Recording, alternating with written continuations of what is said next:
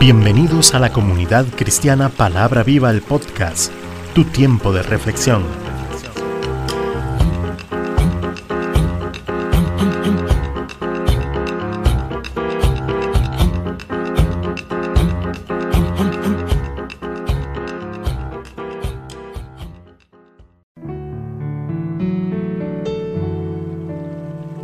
Hoy con Cecilia Alpizar.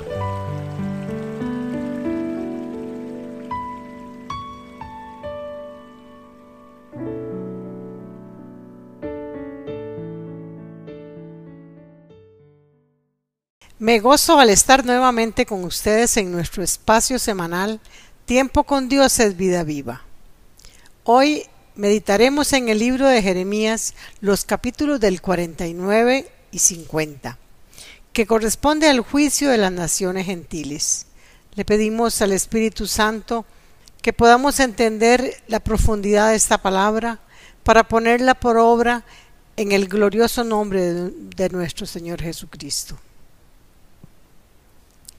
Capítulo 49. El juicio contra la nación de Amón.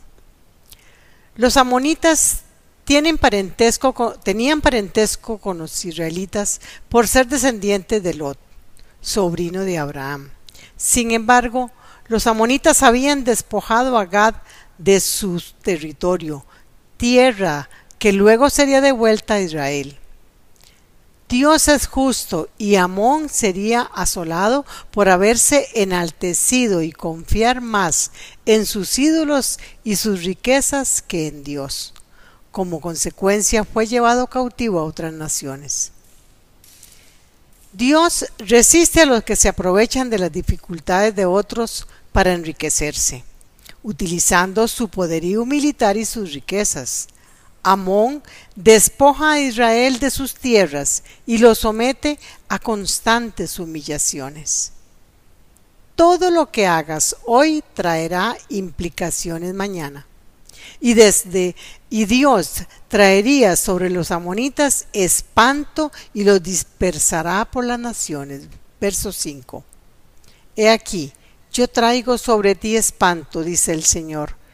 Jehová de los ejércitos, de todos tus alrededores, y seréis lanzados cada uno derecho hacia adelante, y no habrá quien recoja a los fugitivos, pero después cambiará su suerte al enderezar sus caminos y ser restaurados nuevamente por la soberana misericordia de Dios.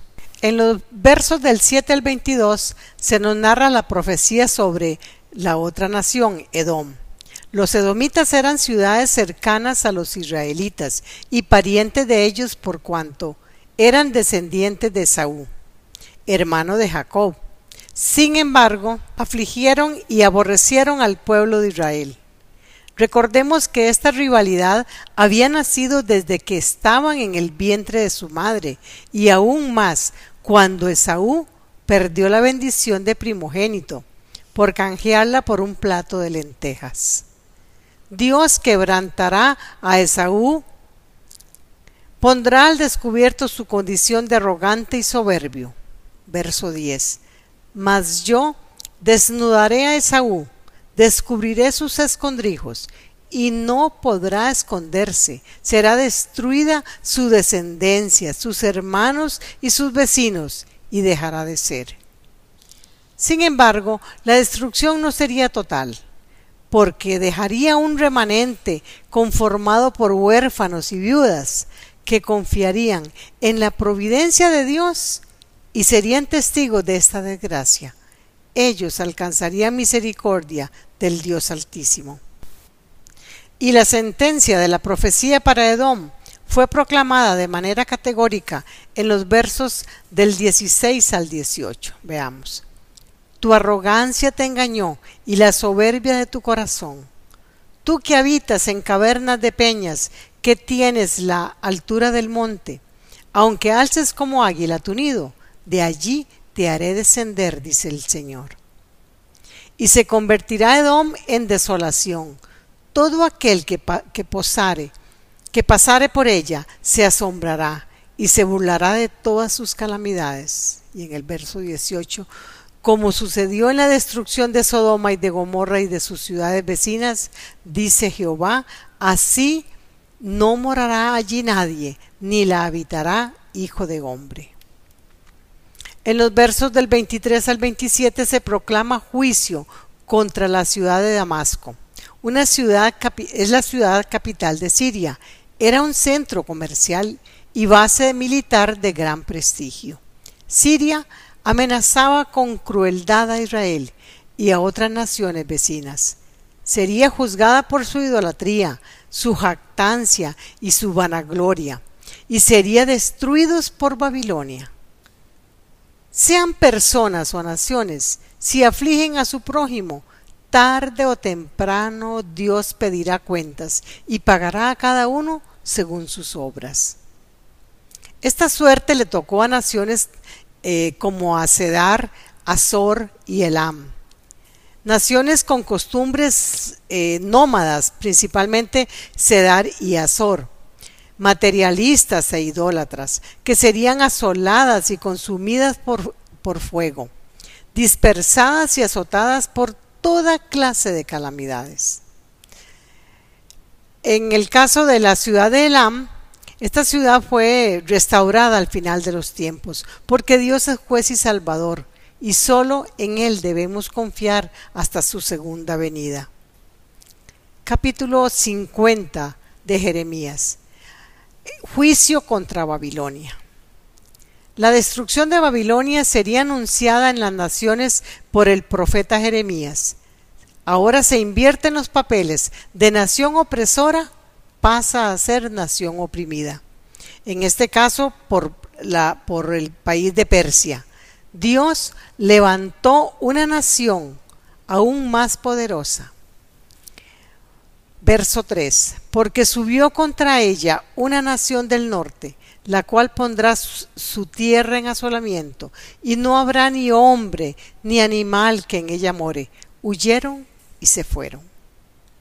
Por cuanto los caldeos se habían enaltecido en su corazón como si fueran los jueces y destruyendo todo a su alrededor, olvidando que no son más que una vara de castigo en las manos de Dios. Fueron destruidos sus ídolos, avergonzados y destruida la gran Babilonia por su ambición. Juntamente con la destrucción de Babilonia viene la restauración de Israel. Gloria a Dios. En aquellos días, dice el verso 4, y en aquel tiempo, dice el Señor, vendrán los hijos de Israel, ellos y los hijos de Judá juntamente, e irán andando y llorando, y buscarán a Jehová su Dios. Preguntarán por el camino de Sión, hacia donde volverán sus rostros, diciendo, Venid y juntémonos a Jehová con pacto eterno, que jamás se ponga en olvido. Israel volverá a su tierra con lágrimas, pero ahora lágrimas de gozo, para adorar solo a Dios. Y Dios establecerá pacto perpetuo, dice su palabra, con su pueblo Israel. Qué gran responsabilidad tenemos los líderes de orientar y guiar al pueblo de Dios por el camino correcto, ya que si el pastor deja su redil a la libre por sus propios intereses, éste se dispersa y es presa del enemigo.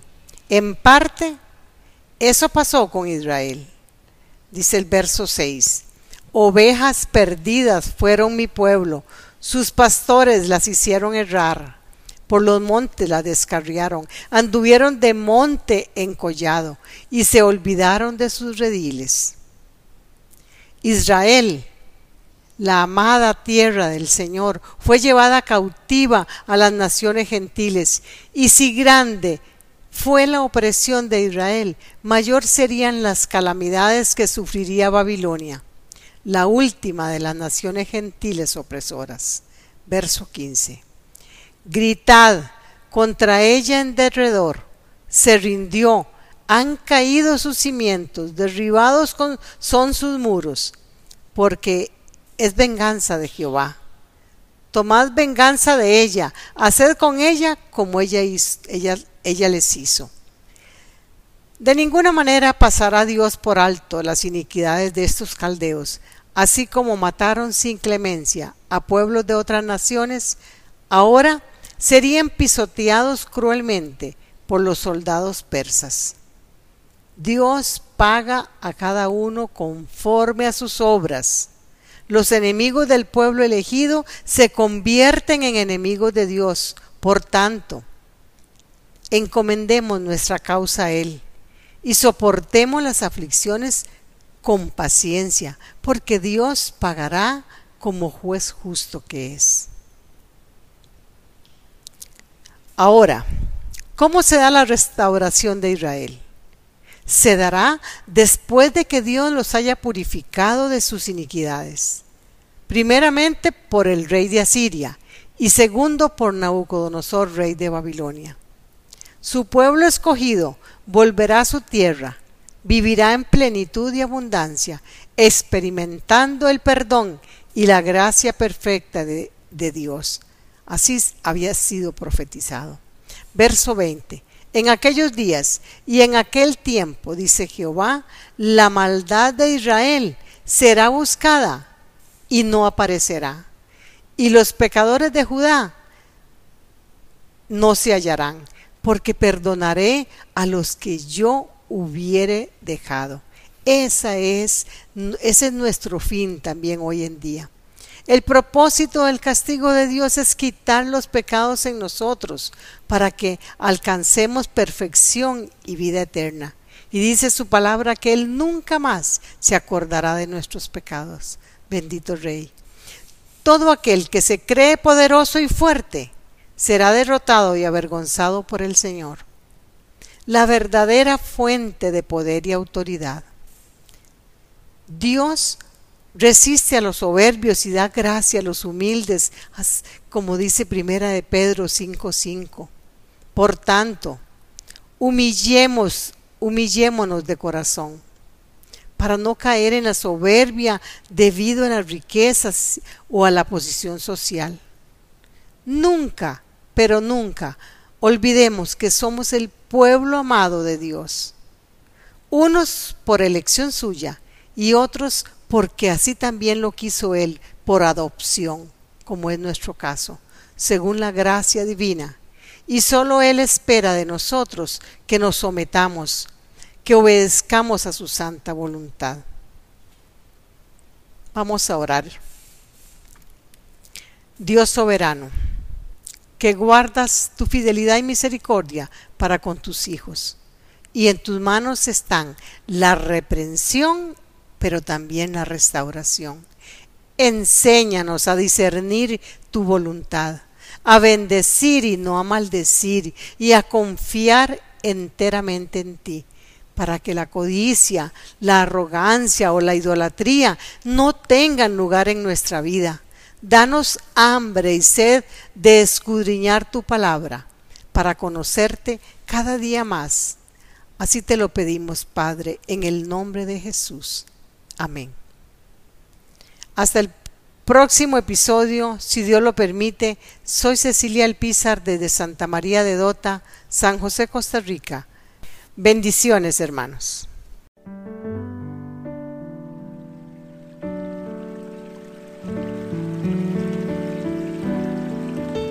Comunidad Cristiana Palabra Viva, todos los derechos reservados.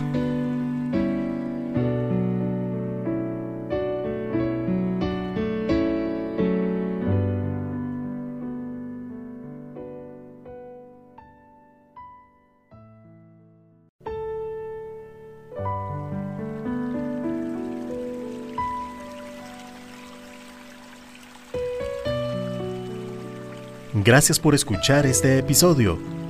Si te ha gustado no olvides compartirlo y valorarnos en nuestro correo electrónico